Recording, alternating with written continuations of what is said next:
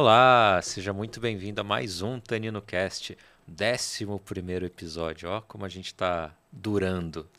Eu me chamo Edio e este não é um podcast de vinho, é um podcast com vinho. E como eu sempre falo, já deixa o like, comenta, fala o que está achando do episódio, se está gostando, se não está. Quanto mais você comenta, mais o YouTube engaja. Por favor, deixa um comentário. E é, hoje eu tenho a satisfação, porque eu faço essa piadinha de falar que não é um podcast de vinho, porque eu quero tratar de vários assuntos. E hoje é um, um pouco diferente do que a gente teve por aqui.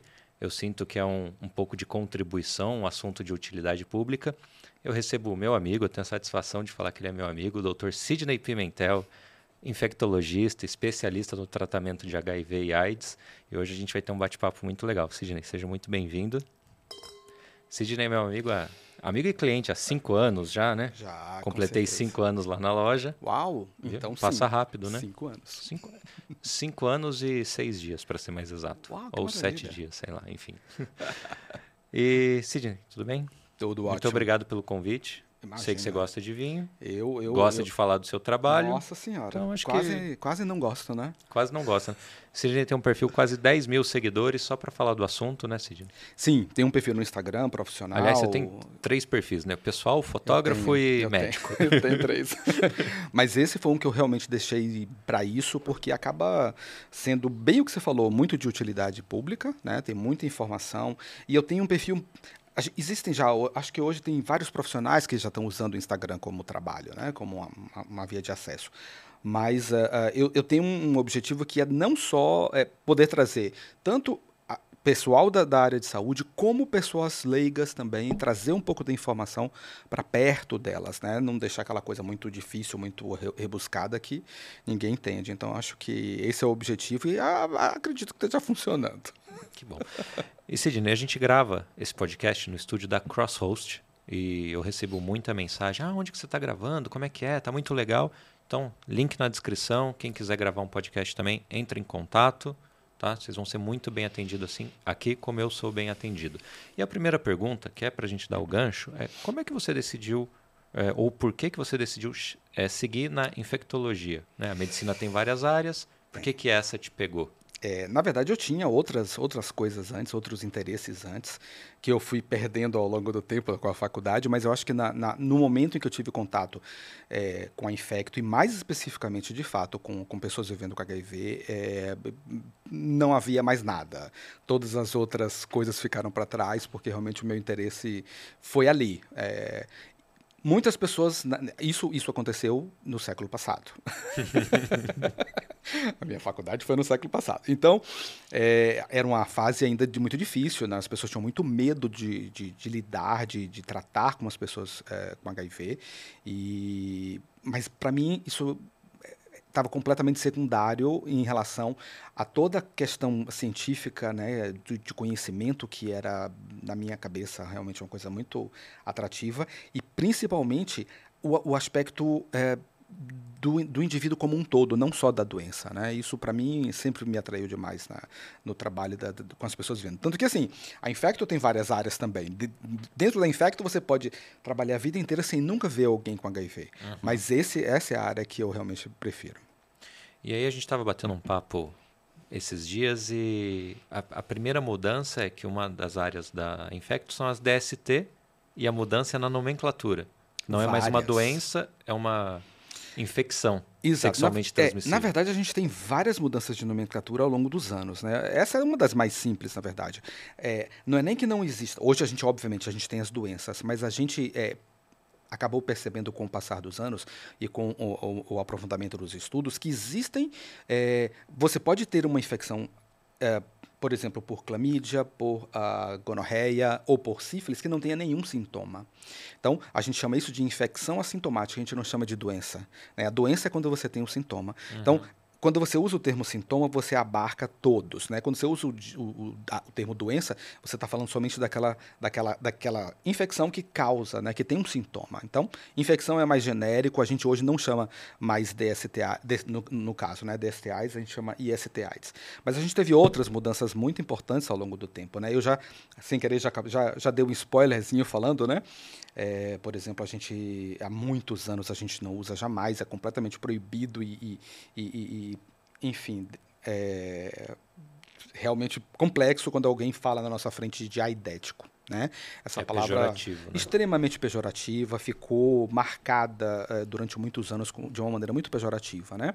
Depois disso, as pessoas achavam que estavam falando menos pejorativamente usando o termo soropositivo. É, hoje a gente também não usa essa expressão porque você pode ser soropositivo para várias doenças. Entende? O termo soropositivo ele é genérico. Então, uhum. significa que você tem um teste de sangue reagente para alguma doença. Você pode ser soropositivo para sífilis, soropositivo para HIV, soropositivo para hepatite. Então, hoje, de maneira mais é, genérica, a gente usa o termo é, pessoa vivendo com HIV pessoa vivendo com HIV AIDS, criança vivendo com HIV AIDS. Né? A gente, é, dessa maneira você abarca a, a, a, situação como um todo, mesmo porque, é, como a doença hoje está muito mais, entre aspas, né? muito mais, a, o grosso da, do, da população de pessoas vivendo, que é, que, que é de fato doente hoje é muito menor do que quem não está mais doente, né? Então, uhum.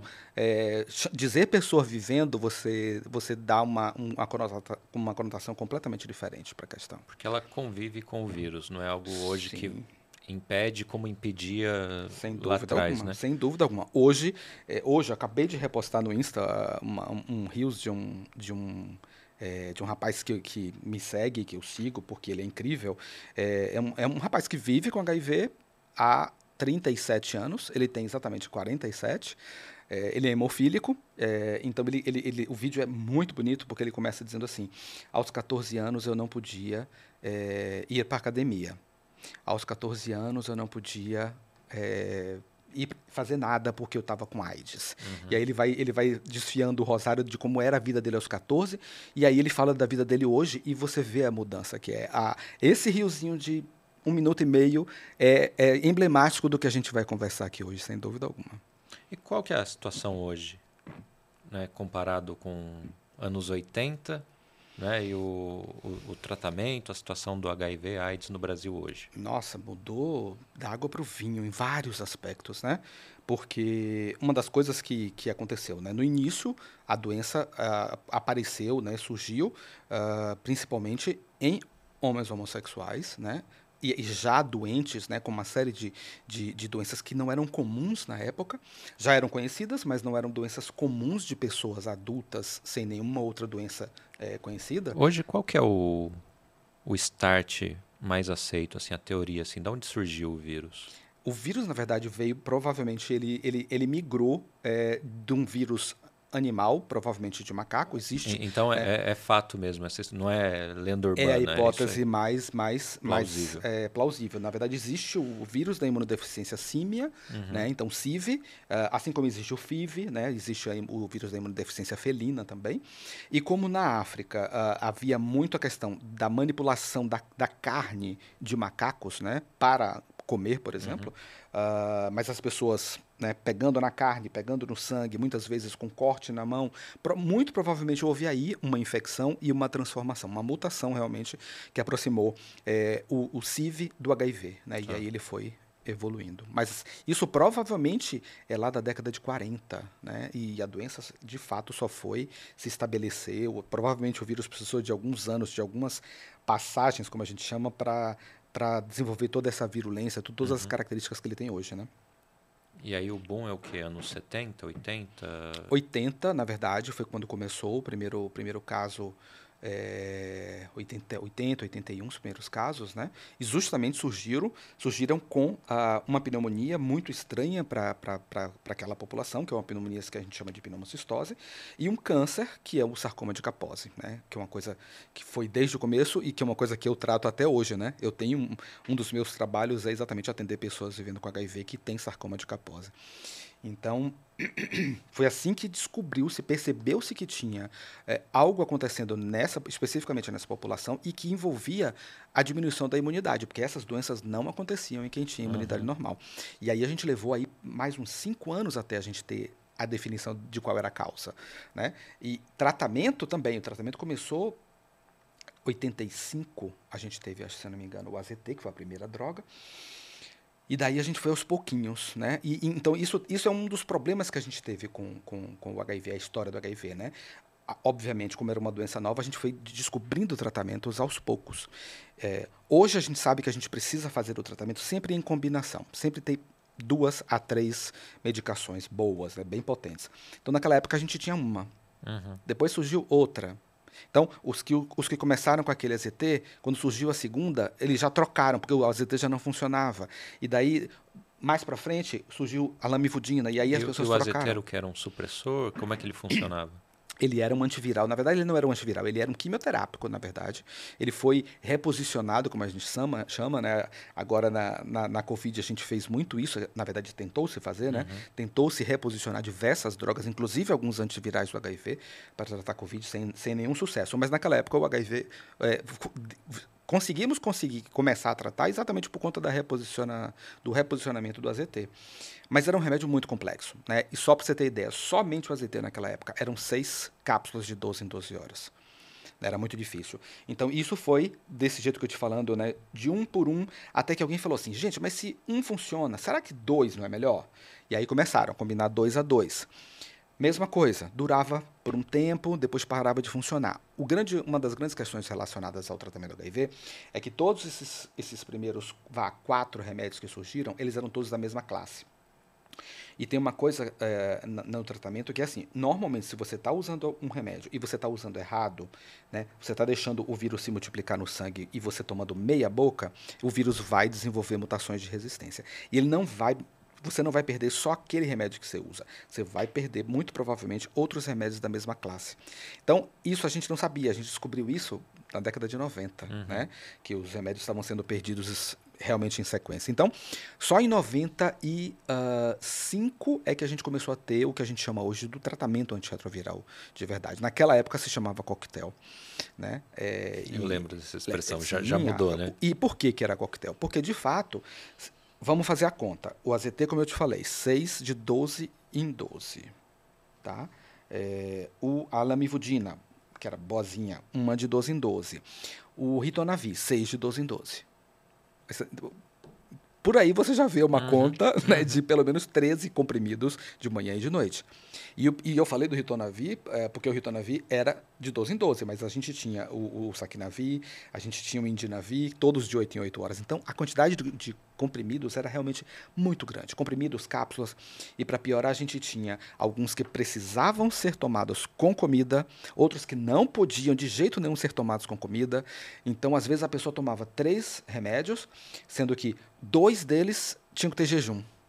Então, então a vida não podia nem um tomar ao mesmo tempo. Ele não podia tomar um... ao mesmo tempo, tinha que tomar separado um, de um do outro e da comida. E em que horas essas pessoas comiam? Uhum. né? Então, é, era muito difícil realmente. Foi um, foi um momento que, de virada. Né? No, 95 foi o momento da virada. 95 para 96, no Brasil, de fato, janeiro de 96 foi quando chegou o, o então coquetel. Só que de lá para cá, isso continua progredindo. Porque exatamente isso que eu te falei com o passar do tempo, o vírus vai adquirindo mutações. Então, algumas classes foram surgindo, novas classes de remédio, no, no, remédios que agem em outros momentos da replicação do vírus. Isso foi fundamental. Toda vez que surgiu uma nova classe, foi um momento de respirar fundo, porque a gente falava assim: agora a gente tem um tempo mais, a gente vai ter tratamento para algumas pessoas que já não têm mais o que usar. E, e, e, e, isso vai ficar melhor. E aí, e aí não para, a gente continua. Né? A gente continua todo esse tempo evoluindo desse jeito, com novas classes de remédio.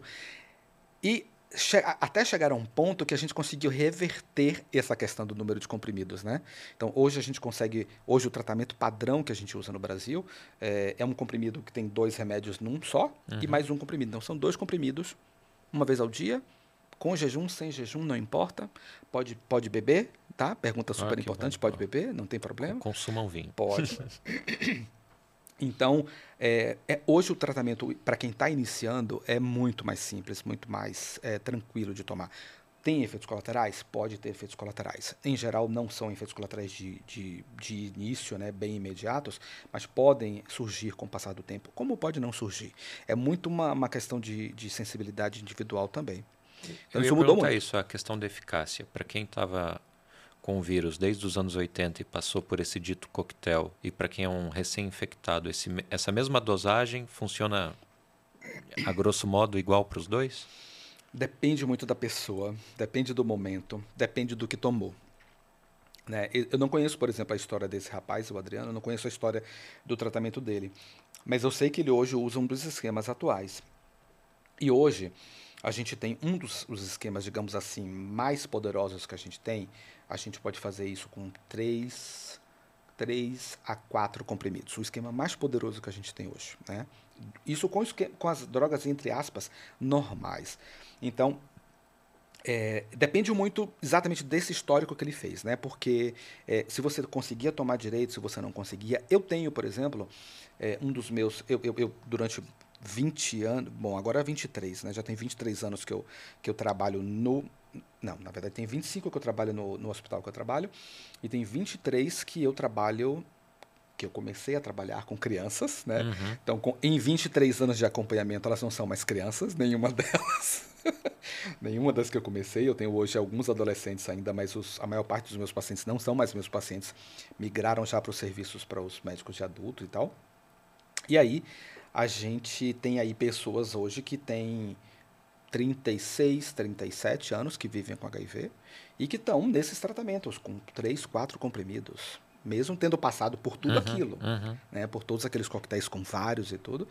É, então depende de diversas características, sabe, da pessoa ter conseguido tomar, do, do, do vírus ser um vírus tranquilo, porque tem, tem, tem óbvio, tem algumas, algumas cepas do vírus que são um pouco mais violentas, então que tem cargas virais muito altas, então quem tinha, por exemplo, cargas virais muito altas, que a gente nem, nem sabia o que era isso, porque não existia esse exame. Na época em que a gente começou com os remédios antes do coquetel, a gente não tinha exame de carga viral, a gente não sabia quanto vírus a pessoa tinha. Essa pessoa que tinha uma carga viral muito alta, com certeza iria responder muito pior aqueles remédios iniciais muito ruinzinhos, né? uhum. né? Então, enfim, mudou muito, né? Então a gente até, eu sempre que eu tenho oportunidade eu cito e eu vou aproveitar o momento para citar que a revista Veja tem um débito uma, tem uma dívida, tem uma dívida é, de muitos anos com a, com a, com a luta contra é, o HIV, porque aquela capa com Cazuza, feita em 1980 e pouco, 1990 e pouco, ela ficou marcada no, no inconsciente coletivo das pessoas, é aquela imagem das pessoas, da, uhum. de quem tem HIV, de quem vive com HIV, de quem tem AIDS, né? É, e ela não é, em absoluto, a imagem de hoje, Entende? Então, é isso que eu comentei com você. Eu acabei de falar para você eu, né, desse rapaz que tem uma página no Instagram que fala sobre a vida dele com HIV, esses 37 anos dele vivendo com HIV, casado, com um filho, a esposa não tem HIV. Ele conta toda essa história. E ele não está sozinho, tem vários. É, hoje, eu diria que quem movimenta muito a roda da prevenção, né, do, do, trabalho de prevenção contra o HIV no Brasil, são os ativistas positivos, são as pessoas vivendo com HIV que hoje estão dando a cara para bater, que estão se colocando na mídia, estão mostrando sua cara, contando suas histórias e, e trazendo informação para as pessoas, né? Então, essa, essa é a, é a nova uhum. cara. Essa é a nova cara do HIV e AIDS. Essa que deveria ser a capa da Veja essa, de hoje. Eu acho que eles nos devem essa capa. Com, essa, com essas caras. Uhum. Não precisa trazer ninguém tirar do armário, digamos assim. É só pegar essas pessoas que estão ali fazendo isso de graça e, e colocar lá e dizer, olha, essa é a nova cara. Ô Sidney, aproveitando essa declaração, quais as, os, os desafios que os profissionais da saúde trabalhando nessa frente têm hoje em dia no Brasil? no tratamento? Bom, na verdade, depende muito do, do, contexto, né? A gente tem um problema hoje no Brasil é, sério, que é a questão ah, da, do, do, SUS como um todo, né, que é, um, uma, que é um sistema absolutamente maravilhoso, mas que está ficando complicado de se manter, né? Uh, então, em vários locais, São Paulo, por exemplo, é um dos locais em que a gente não tem concurso do Estado, por exemplo, há mais de 10 anos. E, consequentemente, nesses últimos 10 anos, a gente teve pessoas que aposentaram, pessoas que morreram, uhum. pessoas que adoeceram, pessoas que se afastaram, né? Sim, mudaram de profissão. Mudaram de profissão, exatamente, porque o salário também não aumenta, né? Então... Essa reclamação eu já ouvi. Exato, pois é. Então, infelizmente, essa é uma informação muito, muito triste. E, consequentemente, a gente tem aí um, um, uma, um esvaziamento da força de trabalho, uhum e para tendo que, que, lidar com uma demanda crescente, né? Porque a gente tem as pessoas continuam chegando com um diagnóstico novo, né? Eu vi um dado que é, deve ser 2020, que foram 37, 9, é, 37 mil novos casos. Uhum. É isso mesmo? Uhum. Uhum. A gente tem ficado mais ou menos nessa faixa, entre 35 Mas e 40 qual mil foi por ano. pico no Brasil? Teve um, um boom? Nossa, assim? nós tivemos momentos muito, infinitamente piores do que isso, né? É que a gente tem, é, a gente não fica falando muito dessa parte, porque essa parte é a parte chata, né? A parte de uhum. quantos a gente já perdeu. Né? A gente já perdeu mais de um milhão de, de, de pessoas no Brasil. Uhum. É, então, assim, é, é, é, muito. Essa é a parte difícil, né? É, então, na verdade, a gente já teve momentos em que a gente. É, aquilo que você, perguntou e eu, e eu, comecei a falar, e eu, né, eu me empolgo e eu vou falando. A gente já teve momentos muito diferentes. Então, a gente começou com aquela população de pessoas vivendo com HIV que eram apenas homens brancos homossexuais de nível superior. Com o passar do tempo, isso foi mudando. Né? Na, na, ali na década de. começo, final da década de 90, a gente já tinha uma epidemia que estava avançando entre os heterossexuais, né? e, e que de, logo depois começou a avançar mais, inclusive, entre as mulheres. Né? Então, a gente, no começo, a gente tinha uma relação de 25 homens para cada mulher infectada. Uhum. Com o passar do tempo, isso mudou che até chegar ao ponto em que a gente hoje tem uh, aproximadamente dois, três homens para cada mulher infectada. Então virou, virou, né? Virou bastante.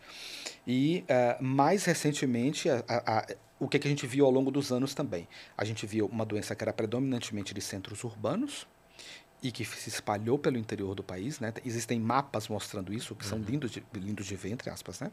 Do ponto de vista científico, é bonito do, você do ver. Ponto de vista de mapa. De mapa. E como você vê o mapa que vai ficando todo vermelhinho, assim, em termos de, de, de da doença de fato se espalhar para o interior. A doença se pauperizou, né? Então, foi uma doença que avançou para as populações mais pobres, era óbvio que isso iria acontecer. Uhum. Então, ela, ela, ela feminilizou, pauperizou. E, com o passar do tempo, ela, uh, ela, ela adquiriu uma característica muito curiosa em termos de distribuição de faixa etária. Porque é óbvio que o, o, o, se a gente for pensar na população que a gente tem hoje, o grosso está ali entre 35 e 45 anos. Né? Se a gente for pensar em, na população como um todo de pessoas vivendo com HIV. Mas a gente tem tido aumentos, de fato, ainda persistentes nos últimos anos. Se a gente for pensar em quem é que está pegando HIV nos últimos anos, a gente está tendo em dois, duas faixas completamente distintas. Nos idosos, né, então acima de 60 a 65 anos, a gente está tendo ainda taxas crescentes, e na, no extremo oposto, né, de 15 a 19, 20 a 24 e 25 a 29, ainda são as três idades que a gente tem visto é, aumento na, na infecção. É, então a gente está tendo essa, essa, essa mudança. Então você vê que do começo para hoje a, a epidemia mudou de perfil muito, completamente. É uma epidemia completamente diferente.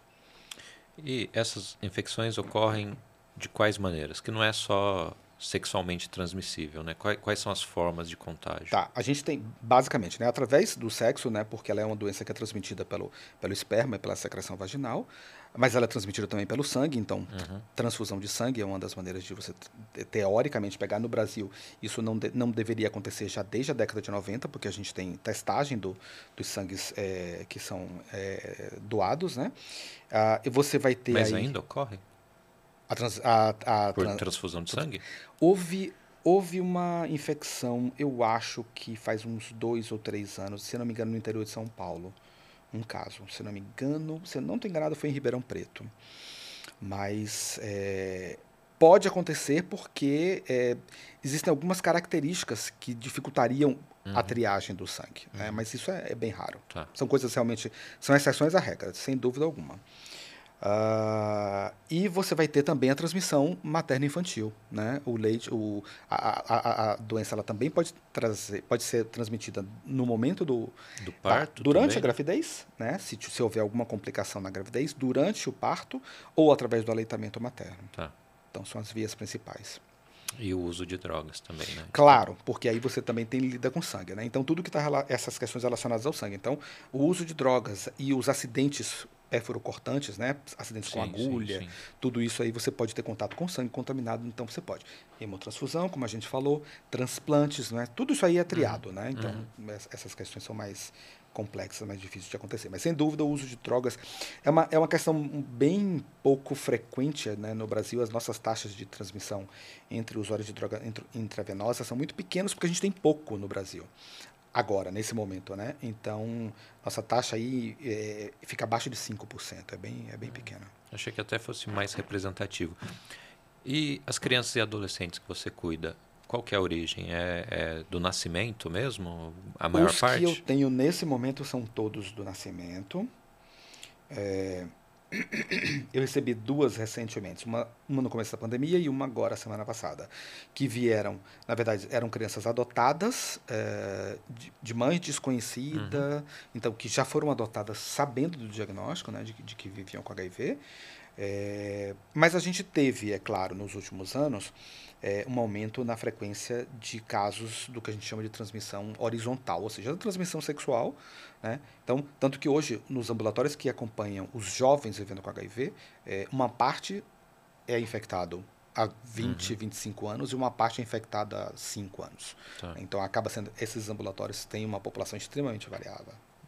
Ó, só falar um pouquinho mais, mais perto. perto, claro. E você citou o Covid. Como é que foi o desafio na pandemia para o tratamento de HIV, por exemplo? Que aí você convivia com duas epidemias, né? É. dois vírus, enfim. É, sem dúvida. Foi, foi muito complexo porque, na verdade, assim como em qualquer outro serviço, qualquer outro tipo de serviço, a gente precisou se adaptar. Né? Então, para quem não é da área, é, pode parecer que foi uma coisa invisível, mas, por exemplo, todo mundo sabe que o atendimento das pessoas vivendo com Covid, ou que com Covid, é, ele estava acontecendo numa, numa área separada. Isso implica em dizer que foi criado em praticamente todos os hospitais da, né, do mundo um outro pronto-socorro só para isso. Se você pensar isso em termos de SUS, você imagine que você não aumentou o número de funcionários, mas aumentou em muito trabalho. Você uhum. duplicou o trabalho. Uhum. Né? Então, isso foi muito complexo. Então, isso já foi uma questão. Todo mundo teve que se adaptar. A gente fez isso. Agora, a, a, a, o principal problema era como fazer para você não ter é, interrupção no tratamento de uma doença que não pode ser interrompida no momento em que as pessoas não podem sair de casa, né? E no momento em que você está lidando com uma doença que envolve a imunidade, uhum. né? então as pessoas né, ninguém sabia exatamente o que era no começo, os primeiros meses foram assustadores para todo mundo. Então, muitos pacientes não queriam sair de casa, não queriam sair de casa de jeito nenhum. E é, a gente deu conta de algumas questões, né? Então, por exemplo, os, o primeiro ano praticamente inteiro, é, os atendimentos que eu pude fazer, eu fiz online com vários pacientes. É, alguns que não tinham computador, mas a gente foi mantendo, fazendo um contato né, por telefone. Uh, alguns serviços é, aqui no Brasil e fora também acabaram criando sistemas de delivery de, de remédio para que o remédio de fato chegasse a, a, na casa dos pacientes. Mas a gente sabe, na verdade, é de que houve sim um comprometimento, houve uma perda aí de segmento é, e, e, a gente pôde perceber isso depois, né? Depois que a coisa começou a melhorar, especialmente do ano passado para cá, a gente tem visto pessoas chegando muito graves com, uhum. com AIDS, né? voltando a chegar com AIDS, coisa que a gente é, via menos durante um, um, determinado período, a gente voltou a ver tudo de novo, porque são pessoas que, eventualmente, durante a pandemia, já começaram a ter algum sintoma, começaram a perceber um emagrecimento, uma febre, um sapinho, e ficaram em casa esperando, esperando, esperando e esperando, até o momento em que elas desenvolveram infecções oportunistas mais graves. Né? Então, isso foi uma consequência que a gente de fato começou a perceber, eu te diria aí, entre 2021 e 2022. Isso para, para o mundo. Uhum. Né? Então, assim, a gente já sabia e ainda tem, até hoje, ainda saem artigos científicos, hum, saem né, artigos científicos mostrando o impacto em determinados lugares, especialmente na África, né, onde a, a situação já era muito difícil. E já era esperado que uh, a Covid fizesse com que uh, a evolução em vários, vários critérios né, em relação ao HIV AIDS, ela, ela, ela voltasse para trás uns 4 ou 5 anos.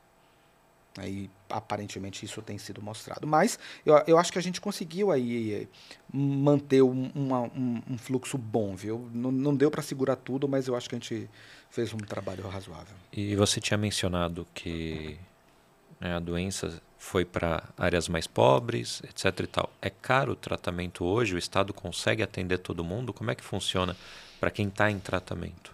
Na verdade, o tratamento é 100% gratuito no Brasil, né?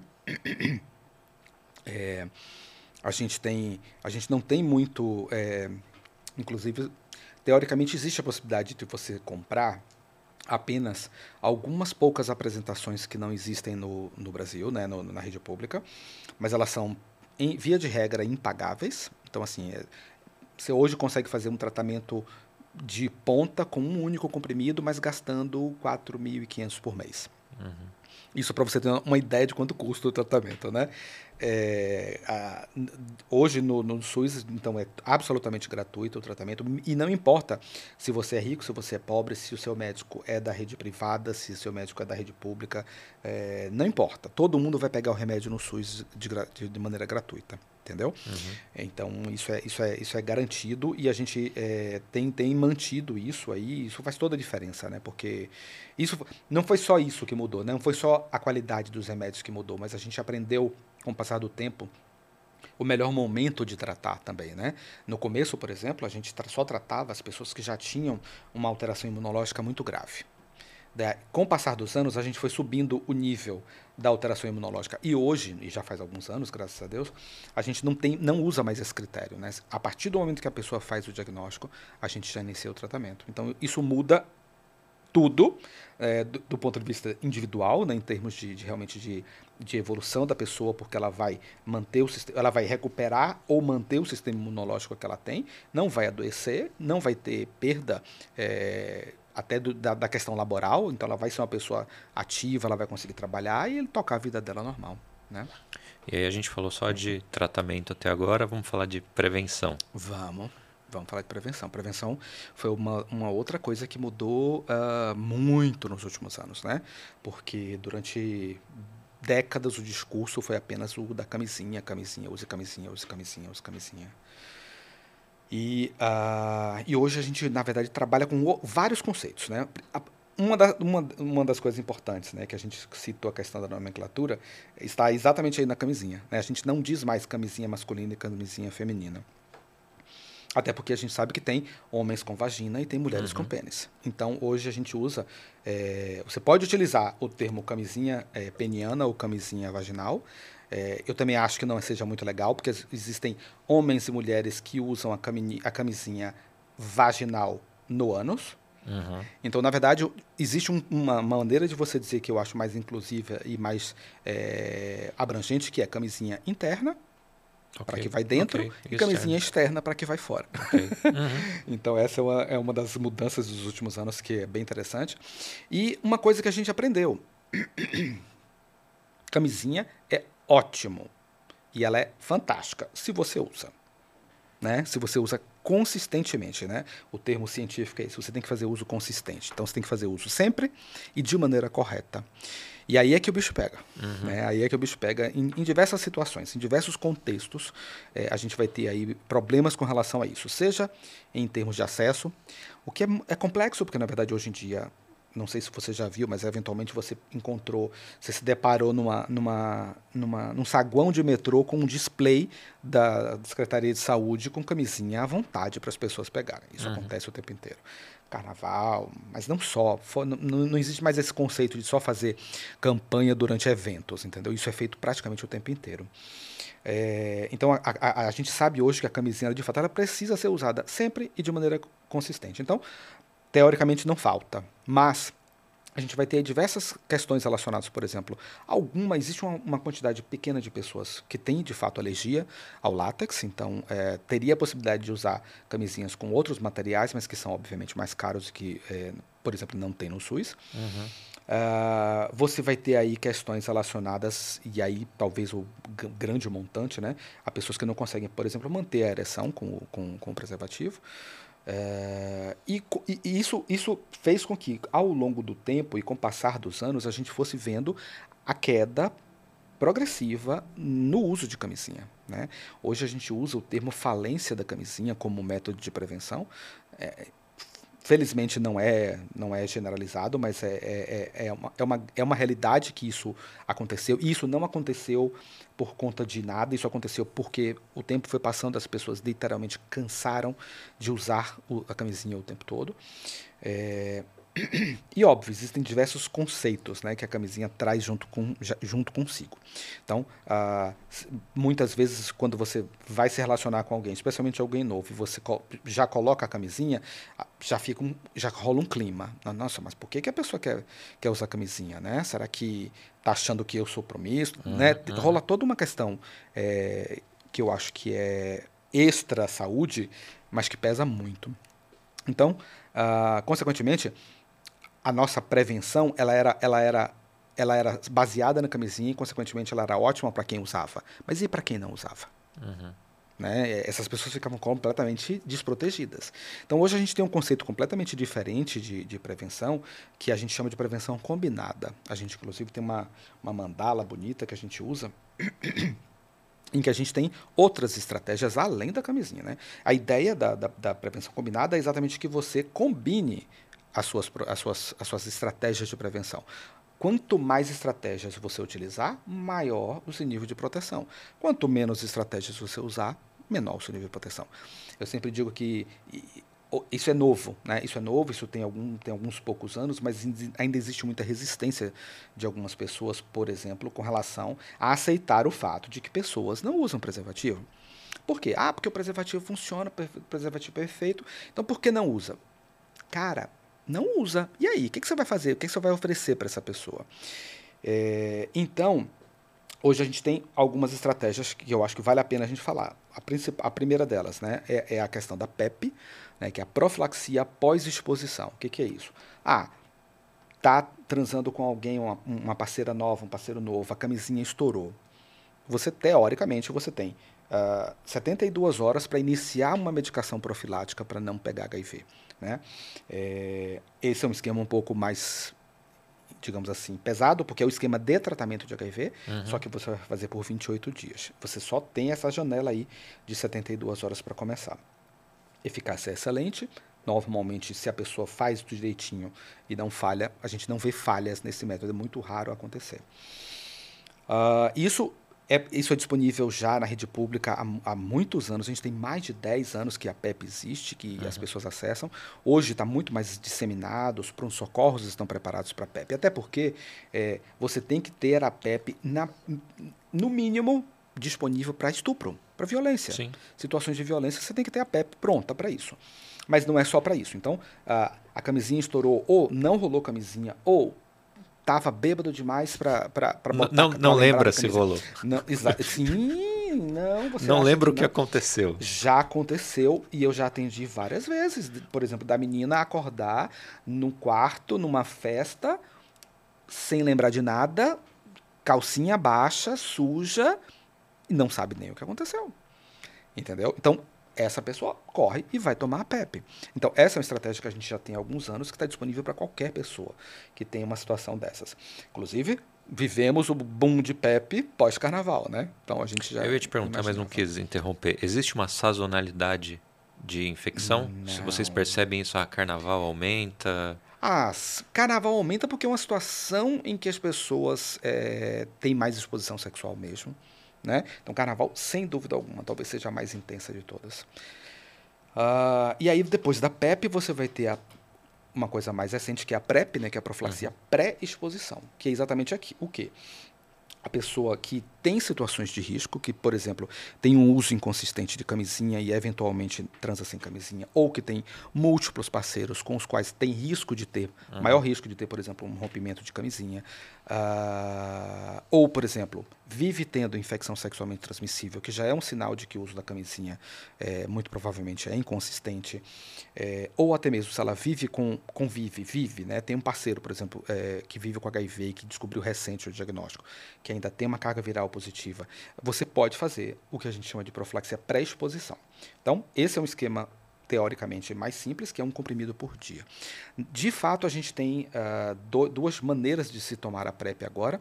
A, a, a, maneira tradicional, que é essa, um comprimido por dia, enquanto você estiver em risco, digamos uhum. assim. Né? Tem algumas pessoas, isso é muito curioso, porque no tratamento do HIV tem um conceito que ah, parou de tomar, depois de três meses é abandono de tratamento, a gente fala. Na PrEP não tem isso, porque você está solteiro, você está precisando. Uhum, Aí você entra num relacionamento, você deixa de precisar. Aí você só termina o namoro, você volta a precisar. Então você, o, o paciente ele vem, a gente, né, ele vai e vem de acordo com a necessidade dele.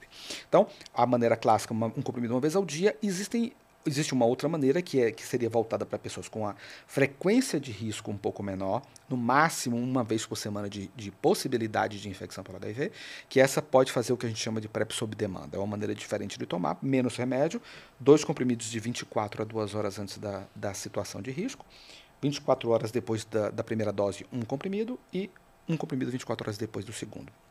Essa seria a maneira sob demanda. Na verdade, as, as pessoas também não precisam usar de um jeito ou de outro. Eu sempre digo isso, elas podem usar de acordo com a necessidade. Eu sempre falo: a, maré encheu, usa diário. A maré baixou, usa sob demanda. Né? Então, isso é uma coisa nova.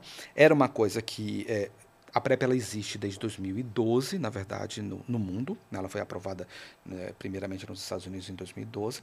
No Brasil, ela chegou é, no SUS em 2018. Então a gente tem cinco anos aí de PrEP no SUS e a gente ainda está lutando para que isso se espalhe. Ainda é, ainda está muito restrita às grandes cidades, né? É, nos serviços menores a gente ainda tem um pouco mais de dificuldade, em cidades menores a gente tem um pouco mais de dificuldade de penetração disso, de, de ter uhum. gente para trabalhar e tudo mais, né? Mas enfim, o, o, o, o governo até criou uma estratégia é, para tentar facilitar mais e ampliar o acesso, que foi abrir a possibilidade, que já era óbvia para quem trata HIV, de você fazer o acompanhamento na rede privada ou no seu convênio e retirar o remédio no SUS. Então, isso já foi uma maneira que o governo criou para tentar ampliar um pouco mais o acesso. E mudou a, a, a, indicação, né? A gente é, isso no mundo, né? Inicialmente a gente indicava somente para as pessoas em geral, é, homens que fazem sexo com homens, é, outra, é outro termo, né, outra nomenclatura que mudou, a gente não chama mais de gays, porque na verdade tem homens que fazem sexo com homens que não se dizem gays, então uhum. a gente usa essa terminologia para ser mais abrangente. É, profissionais do sexo, uh, uh, trans e travesti, que são populações de alto risco, né, de maior é, risco. Então, maior, na verdade, vulnerabilidade. Então, essas populações eram, eram as populações que eram para quem era indicada a PrEP no começo. O mundo já vem ampliando isso. O ano passado a gente conseguiu ampliar também e hoje praticamente todas as pessoas que se sentem em risco, elas têm direito a acessar a, a PrEP. Então, PEP e PrEP a gente falou. A outra coisa que é extremamente importante, que mais uma coisa que mudou ao longo dos anos. Né? Hoje a gente sabe que uma pessoa que viveu com HIV, que faz seu tratamento correto e que controla a sua carga viral, fica indetectável, como a gente chama, depois de seis meses que ela está indetectável, ela não transmite mais o vírus. Então isso é uma coisa que mudou muito. Tudo para nós. Então, é, isso é o que a gente chama de I igual a I, né? Intransmissível, intransmissível é igual a é, indetectável, é igual a intransmissível. Uh, isso é uma estratégia de, de, prevenção, porque se a pessoa, se todos, se nós conseguíssemos que todas as pessoas que vivem com HIV tratassem o, o seu HIV e ficassem indetectáveis, não teria ninguém para transmitir para ninguém. Uhum. Então isso é uma estratégia de prevenção. Então uh, é muito curioso que às, às vezes assim a gente ainda tem, por exemplo, pessoas que vêm procurar PrEP porque estão numa relação que é, também tem nome, né? Isso não tinha nome antes, hoje tem nome. Quando, você, quando a pessoa que não tem HIV se relaciona com alguém que vive com HIV, a gente chama isso de relação soro diferente. Fora do Brasil é chamado de soro discordante. Aqui no Brasil a gente é chato com isso, porque discordar é uma coisa muito feia. Discordar é uma coisa de brigar. A gente não gosta de discordar, né? Exatamente. Então, discordar é um termo ne muito negativo. Então, no Brasil a gente chama de soro diferente. E é, tem gente que vem procurar PrEP né? E fica com duas estratégias de prevenção: PrEP e o I igual a I. Uhum. Eventualmente, três estratégias se tiver camisinha na jogada. Né? Mas é uma estratégia de prevenção. Então, hoje a gente sabe, por exemplo, que uma coisa que a gente pode fazer como prevenção, óbvio que a gente não, não pode fazer para HIV, mas faz para outras coisas. A gente tem vacinas, a gente tem doenças sexualmente transmissíveis que são, que são controláveis com vacina. Então, na rede pública, a gente consegue vacinar para hepatite B, qualquer pessoa que tenha vida sexual ativa, a gente consegue vacinar é, jovens, uh, na verdade adolescentes, para HPV. Na rede privada a gente tem uma, uma gama um pouco maior, então a gente consegue fazer HPV para todo mundo teoricamente, né, a HPV ela está liberada para pessoas de 9 a 45 anos no Brasil. A gente até consegue empurrar isso para frente um pouco na rede privada, fazendo encaminhamento médico. É, lembrando que no Brasil agora a gente acabou de, de, receber uma nova vacina de HPV, né? A gente tinha uma vacina que protegia contra quatro sorotipos e agora a gente tem uma vacina nova que protege contra nove, então ampliou essa, essa proteção. E uh, a gente vai ter aí vacina para hepatite A, a gente vai ter teoricamente a possibilidade é, de utilizar uma vacina é, para uma doença meningocócica, que é uma, uma, uma, bactéria que pode causar meningite ou doença disseminada, e que vai indiretamente proteger contra a gonorreia. Então a gente tem algumas coisas de vacina que a gente pode fazer e a gente tenta fazer o máximo que é possível para os pacientes. Uh, a gente faz a, as testagens, né? Por incrível que pareça, as pessoas não, não viam isso dessa maneira, mas hoje você se testar regularmente é uma maneira de prevenção, porque se você faz o diagnóstico precoce de uma sífilis, por exemplo, antes, antes de você ter sintoma, você já está diminuindo o seu risco de pegar HIV. Né? Uma, uma sífilis não tratada, não diagnosticada e não tratada, deixa você mais susceptível para HIV. Então, fazer diagnóstico, fazer sorologias frequentes é uma técnica de prevenção. Consequentemente, tratar as infecções sexualmente transmissíveis, hepatites, também são técnicas de prevenção. E, ah, obviamente, camisinha, né? Camisinha interna, camisinha externa e gel lubrificante. Lembrando, as pessoas esquecem que gel lubrificante é uma estratégia de prevenção. Camisinha seca estoura, uhum. né? Então, camisinha, o gel ele faz parte, até mesmo para quem não usa camisinha, é, o lubrificante é uma, é uma, é uma técnica de prevenção, porque você diminui o risco de lesões né, anais e penianas e vaginais, consequentemente você diminui o risco de HIV, então usar o gel é uma estratégia de prevenção.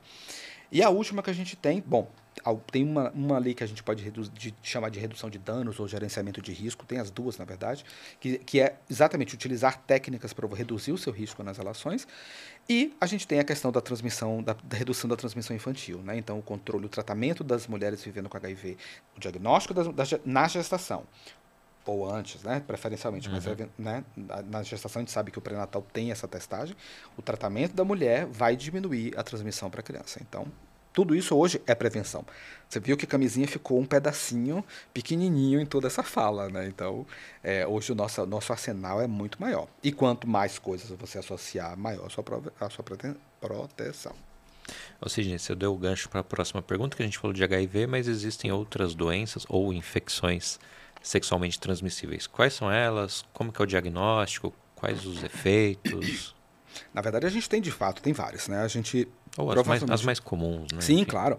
Acho que no Brasil hoje e no mundo o que tava, o que está sendo mais é, preocupante é a sífilis, né? Então a gente tem visto nos últimos anos é uma coisa que por mais que se faça, nós não estamos diferente do HIV que a gente vê a coisa mudar em termos de números a sífilis.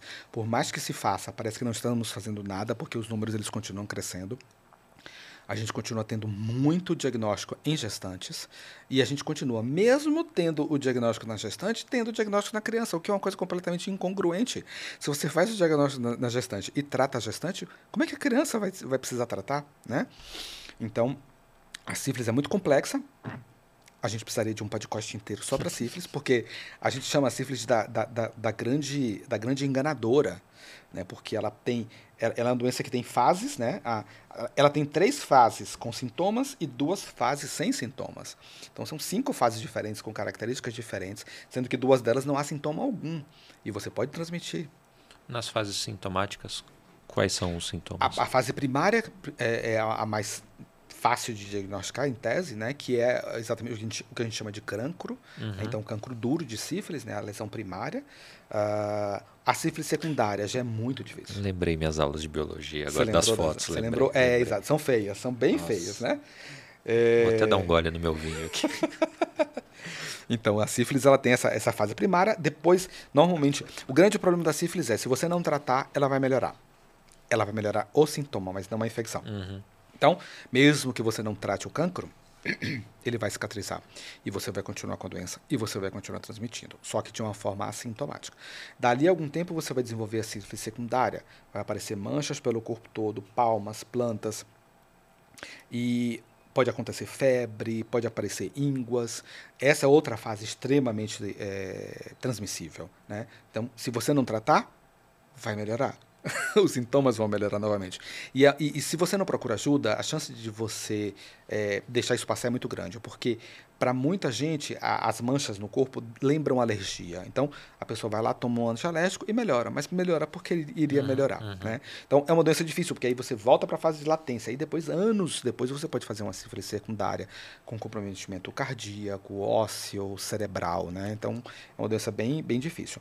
Fora isso, a gente tem clamídia e gonorreia, né, que são causas de, principalmente de infecção uretral, né, de corrimento uretral. Uh, que tem, a gente tem tido problemas com essas duas é, doenças, especialmente com relação à resistência aos tratamentos. Né? Com o passar dos anos, especialmente a gonorreia tem sido uma, uma loucura, porque a gente uh, pode, conseguiria tratar, conseguia tratar a, uma gonorreia, por exemplo, com dois comprimidos até dois anos atrás. Hoje você precisa de uma dose de uma injeção. Uhum. E já tem relatos em alguns lugares do mundo de, de cepas de gonorreia com sensibilidade diminuída a essa injeção. Então, a gente não sabe aonde exatamente isso vai parar, né? Porque está cada vez mais complexo. Então, clamídia, gonorreia, sífilis, as hepatites virais, né? A gente tem aí é, hepatite B e C, né? Que são as principais. É, a hepatite C é uma doença complexa porque muito na maior parte das vezes assintomática, por muitos anos, até que a pessoa já descobre com câncer ou com uma cirrose avançada. Uhum. Né? Então, muito complexa. Embora a gente hoje já tenha tratamentos com, com taxa de sucesso de 98% a 99% para hepatite C, que já é uma, foi uma luta que você não queira imaginar o tamanho, porque os tratamentos anteriores foram sofríveis também. E, e a gente tem. A hepatite B é uma doença que eu falei, né? É uma doença imunoprevenível, então você tem vacina para evitar, mas infelizmente algumas pessoas ainda têm dificuldade de acessar. Recentemente eu tive, eu soube de um amigo com diagnóstico de, de hepatite B e é uma doença que uh, uma vez você fazendo o diagnóstico, você tem que tratar e ela não tem prazo, ela não tem duração do tratamento. Você pode tratar por um tempo e ela curar, ou você pode ter que tratar a vida inteira. Né? Então é uma doença bem, bem complexa também. Bom, a hepatite eu sei que sim, mas as outras doenças têm outras formas de contágio que não sexualmente? Essas são as doenças que, via de regra, a gente, quando a gente se refere a uma infecção sexualmente transmissível, a, o que, é que a gente chama de infecção sexualmente transmissível? Aquelas que, cuja via principal de transmissão é o sexo. Por Entendeu? conta de uma mucosa, enfim. Né? Oi? Por conta de uma mucosa, o contato, sim, né? Sim, sim, sim, exatamente. O contato normalmente ali mucosa, secreção, né? Então, é, essas são as vias habituais. Você pode pegar de outra maneira, você até poderia pegar, mas são vias que a gente chamaria de acidentais. Tá. Ah, a gente tem o contrário. A gente tem, por exemplo, a hepatite A, que é uma doença que não é sexualmente transmissível. Né? A hepatite A, a principal via de, de contaminação é pelo contato com água ou alimento contaminados com fezes de pessoas com hepatite A. Uhum. Só que com o passar do tempo e com, digamos assim, a evolução e com a mudança das práticas sexuais, hoje a hepatite A pode ser transmitida no sexo. Né? Se você faz sexo oroanal, então se você coloca a boca no ânus, você está em contato direto com uma fonte de, teoricamente, de fezes, então você tem risco de hepatite A através do sexo também. Então, uhum. por isso eu citei a vacina de hepatite A como uma que é importante. Né? Então tem, tem essas questões aí, mas a gente tem... É, definitivamente, os maiores problemas que a gente tem hoje no mundo são com a sífilis, com clamídia gonorreia. Né? A gente tem uma outra é, causa de uma outra bactéria que também causa uh, infecção uh, genital, tanto masculina quanto feminina, mais feminina, que tem crescido nos últimos anos, dado o trabalho por conta também justamente da dificuldade de tratar, que é o micoplasma genitalium. Então não para de aparecer coisa, né? E, e aí a gente não pode deixar de falar da Mpox. Né? Vamos chegar lá, mas eu vou fazer um, um break. Vamos. Para falar do vinho. E aí, qual é a história, Sidney? Eu sempre escolho o vinho pensando no meu convidado. E como eu estava na sua festa de aniversário de. Pode falar a idade? Claro. 5.1 no, no sábado. E aí o Sidney serviu pra gente só espumante nacional. Eu falei, vou levar um vinho nacional. Olha! Então, este é, um, é o Encruzilhada, que é a marca própria da Vinho em Ponto. Sim. Feito em Encruzilhada do Sul, não por acaso tem este nome que fica na Serra do Sudeste. Então, se você está acostumado com vinhos do Vale dos Vinhedos, da Serra Gaúcha, da Campanha, Serra do Sudeste é outro terroir, Uhum. mais próximo do oceano. E aí lá dizem que parece muito com a Califórnia, tal, o estilo das uvas. Então lá faz Pinot e Chardonnay muito bom. Outras uvas também, mas hoje eu trouxe um Pinot Noir 2022. Uma delícia. Custa 109 reais hoje, em 2023. Pode ser que baixe de preço, pode ser que suba, enfim. E é um vinho com seis meses de passagem por barrica de carvalho. Você vê que é um pinot mais encorpadinho Uhum. e tá muito bom. E aí eu Tá, falei, vou levar vinho nacional pro Cid, que Opa. eu sei que ele gosta. Fechou.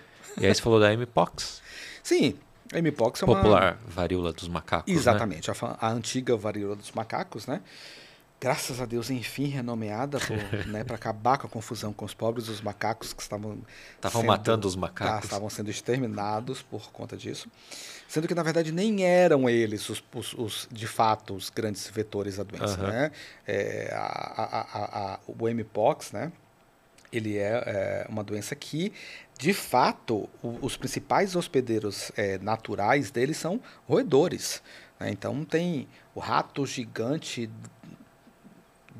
É uma, existe uma, uma, uma raça específica na, na África, que é um rato gigante, literalmente gigante desse tamanho, que as pessoas criam em casa, né? E, é e era um- um- uma grande fonte, né? Na verdade, a confusão da mpox surgiu Mas, exatamente mas cria como pet ou cria como, Cria como pet. comer? Ah, tá bom, podia ser como pior. pet, podia né? ser pra comer. Podia, não, não é.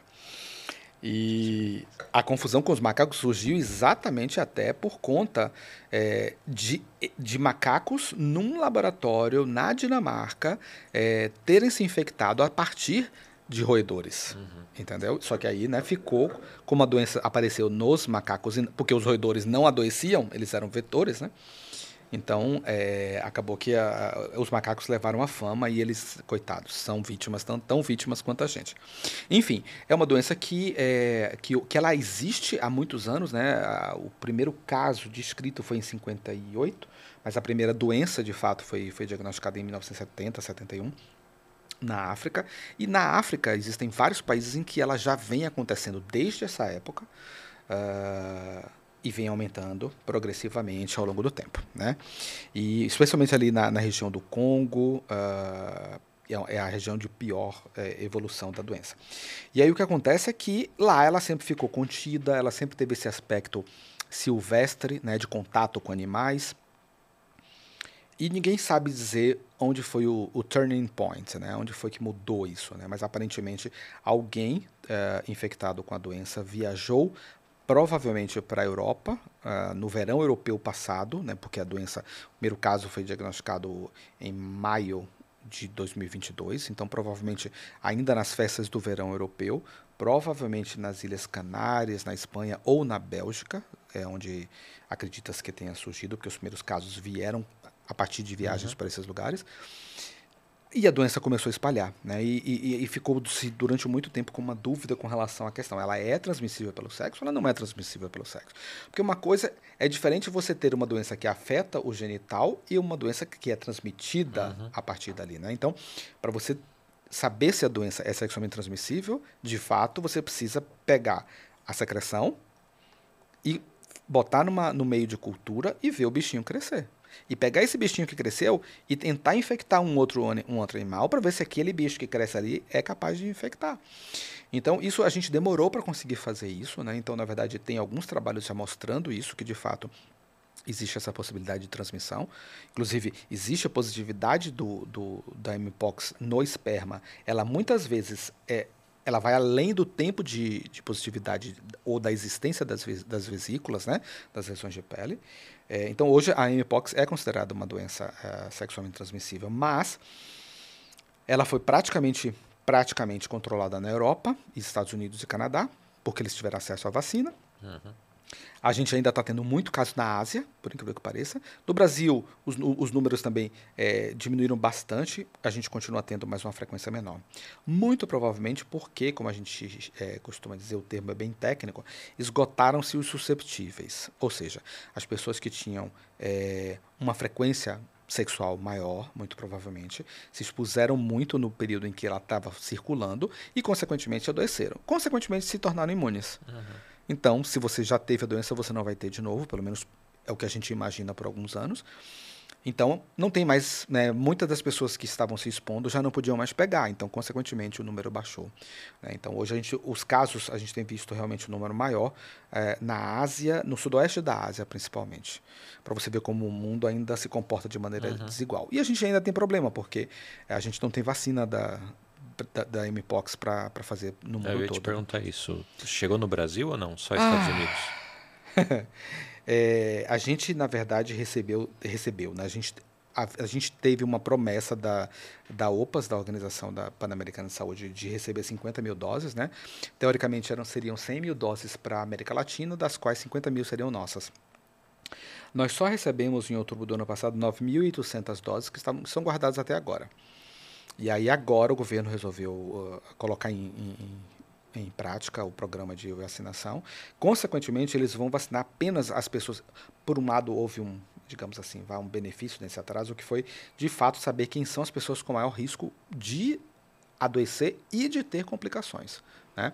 Então, essa vacina basicamente vai ser, vai ser é, dada agora para é, eh, pessoas que têm é, um, um, sistema imunológico muito ruim, como as pessoas vivendo com HIV, com um CD4 abaixo de 200, que significa imunodepressão grave, porque em todos os lugares do mundo a maior mortalidade foi nessa população, uhum. né? Inclusive, em todos os trabalhos em que se descreveram casos, houve sempre um número X de pessoas que descobriram o HIV junto com a monkeypox, né? com a mpox. Enfim, então essa população vai ser vacinada e a população de, de trabalhadores de laboratório que mexem com vírus da varíola, né, ou com vírus de mpox também, vai, eles vão ser vacinados. Então isso deve começar semana que vem, dia 13, começa essa vacinação. E a gente imagina que é, não vai dar para muita gente. Né? 9.800 doses é uhum. é muito pouco para nós. Eu ia te perguntar o seguinte: quando você cria clusters para uma vacinação, por exemplo, uhum não gera automaticamente um preconceito ou uma dificuldade da pessoa falar assim, pô, não quero ir porque uhum. né, eu sou desse grupo e não quero parecer que sou, Sim, enfim. Claro, sem dúvida alguma. Mas você já viu, você, a gente pôde ver né, que, que a questão tá, tá ligada a risco. A gente tem que tem que mudar a nossa maneira de olhar isso e começar a olhar para risco. Risco, qual é o risco de adoecer? Não sei se você percebeu, mas a gente vai começar, a gente já começou agora, né, na, na semana passada, a vacinação anual de, de Covid. Uhum. E os critérios de vacinação anual de Covid que nós temos agora são completamente diferentes dos critérios que a gente usou para vacinar ah, não é mais COVID. mesmo, né? idade, nascidos em tal, venha no mês tal, não, mudou? Como é que está agora? Não, porque não sei se você lembra, mas é, havia um critério que era imunodepressão, em que entrava é, cardiopatas, hipertensos, doença pulmonar obstrutiva crônica, obesos. Nada disso existe mais. Porque a gente já, hoje a gente sabe quem são as pessoas que têm risco de morrer da doença. Então, hoje, a vacinação, a vacinação anual de Covid, especialmente o que, como a gente ainda tem uma, uma, quantidade de doses limitadas, a vacinação anual com a vacina bivalente, ela vai ser dirigida para as pessoas com maior risco. Né? Então, idosos acima de 70 anos, acima de 60 anos, e aí sim, alguns lugares vão estratificar, né? Porque com, pela quantidade de pessoas vão ter que estratificar uhum. as idades para poder conseguir vacinar com organização. Imunodeprimidos, né? É, de uma maneira geral, todos os imunodeprimidos, pessoas vivendo com HIV, independente do CD4, porque a gente já tem inúmeros estudos mostrando que as pessoas vivendo com HIV têm uma resposta pior à vacina de, às vacinas de Covid, todas elas, não só em termos de capacidade de produção de anticorpo, ela fica sempre um pouco abaixo de quem não tem HIV, mas também de manutenção dos níveis de anticorpo. Cai muito mais rápido em quem vive com HIV. Então, essa população, os transplantados, que são as pessoas que estão em uso agora, né? Pacientes em quimioterapia e pacientes transplantados de órgãos sólidos que usam imunossupressor. Então, essas pessoas têm uma chance de ter uma resposta à vacina muito ruim. Então, são essas pessoas que a gente precisa investir agora. Entendeu? Então, essa é mesma questão. A questão, a gente tem que pensar, especialmente quando a gente está falando de vacinação de população, a gente tem que ver risco. Uhum. Né? Então, por isso que não tem, não tem nenhuma divulgação de quando vai sair a vacinação para todo mundo, porque primeiro a gente precisa vacinar quem, é, quem corre mais risco, para depois a gente pensar em vacinar geral, porque vai chegar, né? A ideia que a gente faça agora realmente é uma vacina anual para Covid, assim como a gente já faz para gripe. gripe. Né? É. E ainda nesse sentido, é, essa pessoa precisa se vacinar mais vezes ou o ideal seria desenvolver uma vacina diferente para esse grupo? Essa é uma pergunta muito interessante. Essa é uma pergunta muito interessante. A gente não tem a resposta completa, dependendo da vacina. Por exemplo, a gente já sabe, a vacinação clássica para hepatite B, por exemplo, são três doses: 0, 30 ou 60 a segunda dose e 180 dias a terceira dose. Esse é o esquema normal. As pessoas vivendo com HIV, elas precisam tomar a mesma vacina em dose dobrada, uhum. 0, 30, 60 e 180. Então elas precisam de quatro doses. Dobradas. Oito. Dobradas, exatamente. Então você vê, isso é uma coisa que está muito clara. Ah, com relação à, à Covid, teoricamente, até hoje não se observou nada relacionado à, à quantidade, à, à, à dose, né? Mas número sim. Porque na verdade, é, a, a, vacinação do imunodeprimido é diferente da vacinação de quem não é imunodeprimido, exatamente por conta dessa questão da capacidade de, produ de, pro de produção, produção de anticorpo né, da vacina. Então, é, quem, quem não tem nenhuma imunodepressão, teoricamente tem duas vacinas no seu ciclo básico e hoje já tem dois reforços, certo? Quatro doses. A pessoa uh, imunodeprimida, ela vai ter duas no ciclo básico, uma dose que a gente chama de adicional, uhum. que é feita quatro semanas após o final do ciclo básico. Então você vê que é uma dose assim, é uma dose bem em cima do ciclo básico para dar aquele gás no ciclo, e aí sim ela vai ter duas doses. Então, quem é imunodeprimido já tinha cinco doses liberadas até então. Então agora essa anual já vai ser da maior de, de boa parte das pessoas que fez tudo direitinho, já vai ser a sexta dose. Exatamente por isso, porque os níveis realmente caem, então a gente precisa manter esse, esse nível bom. Né? E já que a gente falou de Covid, é, quais outras doenças, e aí fugindo das sexualmente transmissíveis, o que mais tem de vírus que infectam as pessoas por aí, que causam assim, dores de cabeça? Meu Deus do céu, não, a gente tem visto muita coisa surgindo nos últimos tempos, né?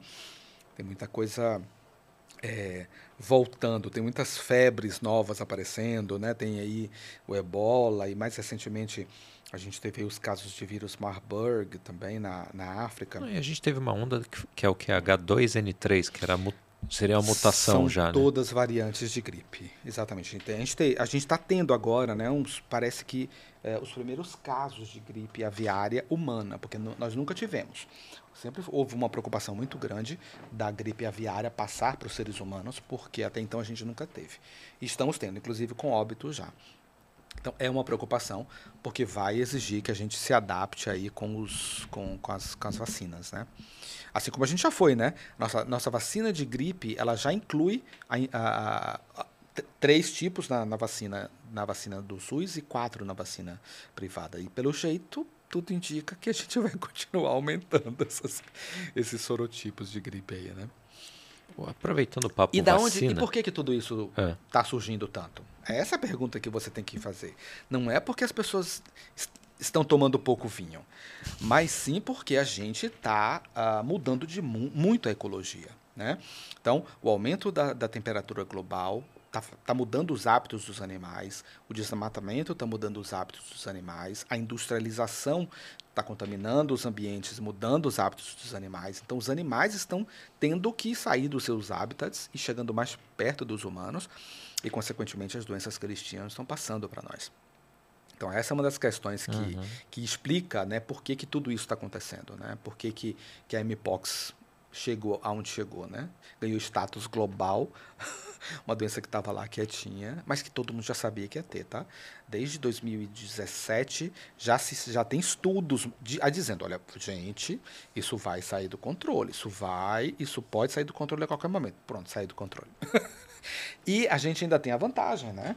Porque na verdade a gente teve um, um surto, a gente chama de surto global, né? De, de, de, de Mpox da variante leve. Nós não temos o surto da variante pesada. A variante pesada continua no Congo. Uhum. então, essa ainda foi uma doença mais leve. E o. Bom, eu vou, vou mudar a ordem das perguntas aqui, que eu ia te interromper para falar o seguinte. É um recado para as pessoas que falam assim: ah, eu não tomo a vacina de gripe porque eu tomei e fiquei doente. Então, explica um pouquinho o processo da vacinação, de que a pessoa às vezes já estava com o vírus. Na verdade, grande parte das vezes sim. O que acontece, o que acontece é que a vacina da gripe acontece nesta época do ano por um motivo. É a época em que a gente tá, tem, tem que começar a se preparar para o inverno.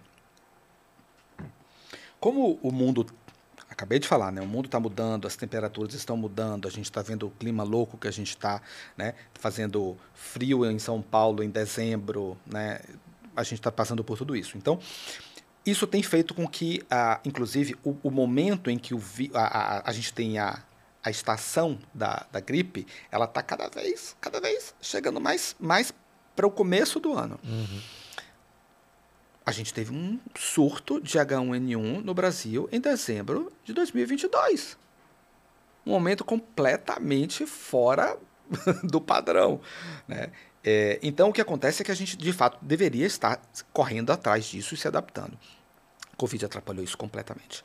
Não sei se você é, chegou a perceber, mas, por exemplo, em 2021, quando a gente começou a, a fazer a vacinação de Covid em janeiro, a vacinação de gripe foi para junho. E não podia nem tomar junto, né? Tinha ainda os 30 nem, dias de intervalo. nem podia tomar junto, pois é. Óbvio, ainda, nós ainda estávamos é, circulando menos. Então, até que deu para aguentar. Agora, uhum. isso já acabou, né? A gente não está mais circulando menos, a gente tá, voltou à circulação normal. Então a gente tem que começar a perceber. Por exemplo, a gente já tem vacina de gripe na rede privada já faz umas duas semanas que chegou na rede privada. Né? Então, as pessoas que podem já deveriam estar se vacinando porque já está começando a rolar. Rolou carnaval, a gente sabe. Eu não sei se você conhece a lenda, mas existe a lenda da gripe do carnaval. Todo, todo pós-carnaval na Bahia tem a gripe. É, aí sempre é o nome de, da música que fez sucesso no carnaval da Bahia. Então, óbvio, aglomeração, né? As pessoas estão desnutridas, estão alcoolizadas, estão em imunidade baixa. É óbvio que acontece ali. Então, acho que isso tudo tem mudado e a gente precisa continuar se adaptando a essas mudanças. Né? E aí, para a gente finalizar e não, não, estender o nosso horário, é, você comentou que a Mpox já estava mapeada. O que mais que tem mapeado aí que pode ser uma, uma grande epidemia no mundo? Tem alguma coisa assim no radar?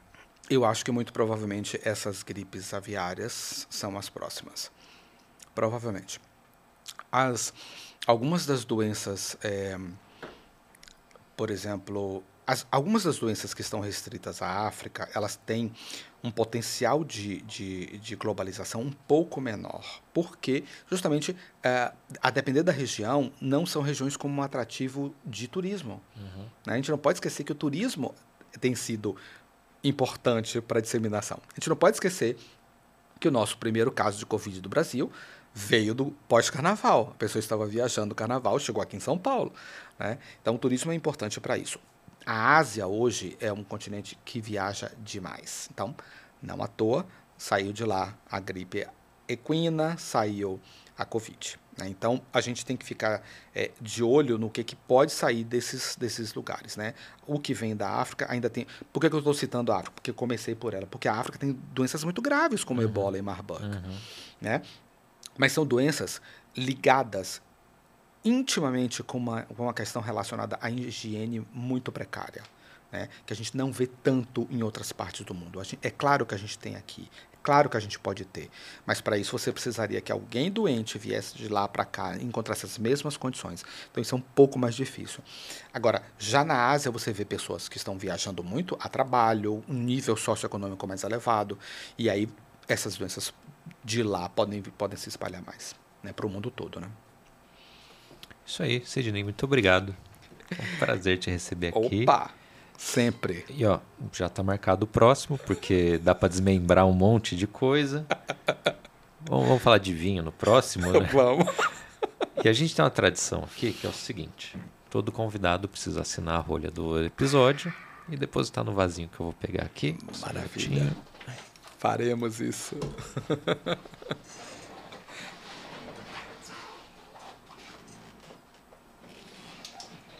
Caneta. Opa. Só se for agora.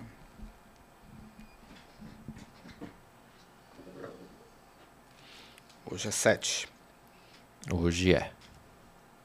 E esse vai ser o episódio, acho que mais rápido. Já vai pro ar no dia 9. A toque de caixa. Tá aqui, ó. Mais uma rolha pro vasinho do Tanino Cast. Deixa eu guardar ele aqui.